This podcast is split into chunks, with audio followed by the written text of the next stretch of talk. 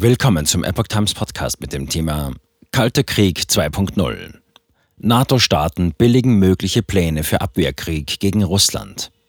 Mit Doppelaufgabe für Deutschland. Ein Artikel von Epoch Times vom 10. Juli 2023. Ein Angriff Russlands auf einen NATO-Staat? Lange wurde ein solches Szenario für absolut unrealistisch gehalten. Der russische Krieg gegen die Ukraine hat alles verändert. Die NATO-Staaten haben sich auf neue Pläne für die Abwehr von möglichen russischen Angriffen auf das Bündnisgebiet verständigt. Die Annahme der Dokumente erfolgte am Montag, einen Tag vor dem Beginn des Gipfeltreffens in Litauen, in einem schriftlichen Verfahren, wie dpa von mehreren Diplomaten erfuhr.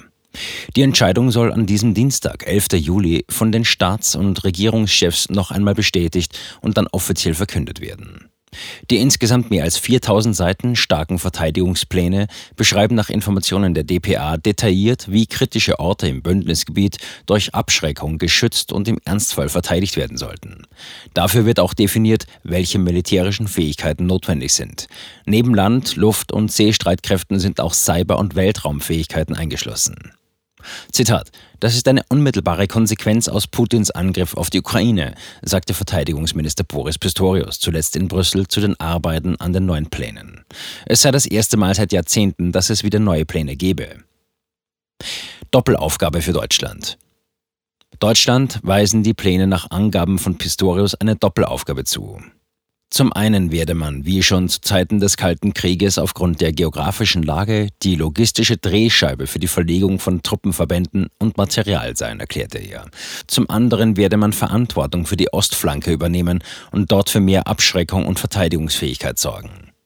So wie die alte Bundesrepublik von 1989 in der exponierten Lage an der Ostflanke gewesen sei, seien dies nun die baltischen Staaten, sagte Pistorius. Wichtig sei, dass jetzt auch sie darauf vertrauen könnten, dass die Alliierten ihre Freiheit und Sicherheit im Ernstfall verteidigten. Neben möglichen Angriffen durch Russland sind Bedrohungen durch Terrorgruppen ebenso Grundlage der Planungen. Hintergrund sind die Erfahrungen mit Anschlägen des Terrornetzwerks Al-Qaida auf die USA am 11. September 2001, aber auch der Druck von Ländern wie der Türkei, die es vor allem immer wieder mit Terrorakten der verbotenen kurdischen Arbeiterpartei PKK zu tun hat. Dass die NATO jetzt so viele Veränderungen vornehmen muss, hat vor allem damit zu tun, dass nach dem Ende des Kalten Krieges der Fokus von der Bündnisverteidigung auf Krisenmanagement verschoben wurde. Dabei ging es vor allem darum, auf Einsätze auf dem Balkan oder im Nahen Osten gut vorbereitet zu sein. Neue Streitkräftestruktur. Umgesetzt werden sollen die Pläne unter anderem mit Hilfe einer neuen Streitkräftestruktur. So hatte Generalsekretär Jens Stoltenberg bereits beim NATO-Gipfel im vergangenen Jahr angekündigt, dass künftig 300.000 Soldaten für mögliche NATO-Einsätze in hoher Bereitschaft gehalten werden sollten.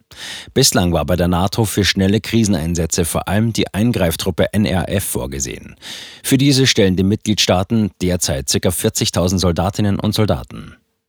Deutschland hatte sich bereits im vergangenen Jahr bereit erklärt, für die neue NATO-Truppenstruktur eine Division, also rund 15.000 Soldatinnen und Soldaten zu stellen.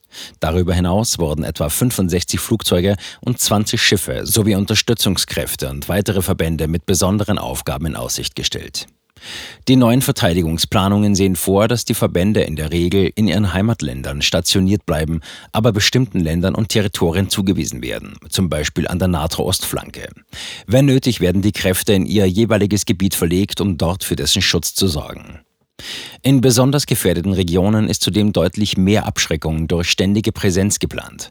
Deshalb will Deutschland auch rund 4000 Soldaten dauerhaft in Litauen stationieren. Geografisch wurde das NATO-Gebiet für die Planungen in drei Regionen eingeteilt. Die erste erstreckt sich von den USA über den Atlantik bis nach Island, Großbritannien und Norwegen. Die zweite umfasst Europa, nördlich der Alpen mit Deutschland, Polen, Mittelosteuropa und einschließlich der baltischen Staaten. Und die dritte zieht sich über den Mittelmeerraum und den Balkan bis hin in die Schwarzmeerregion mit Ländern wie Rumänien und Bulgarien. Nach Angaben aus dem Bündnis geht es bei den Planungen vor allem um die Abwehr eines Angriffs im Ausmaß von dem auf die Ukraine. Dabei wurden auch etliche Bereiche identifiziert, in denen Europa nun mehr tun muss.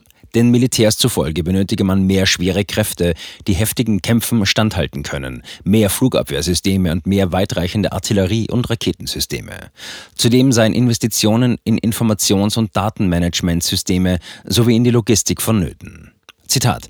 Wir haben erkannt, dass wir tatsächlich wieder mit einer Artikel 5-Situation konfrontiert sein könnten, in der ein Teil des NATO-Territoriums direkt angegriffen wird, sagte ein ranghoher NATO-Beamter der DPA. Und der Ukraine-Krieg habe gezeigt, dass es sich dabei auch um einen Angriff erheblichen Ausmaßes handeln könnte, mit dem Ziel, die Kontrolle über einen Teil des NATO-Territoriums zu erlangen.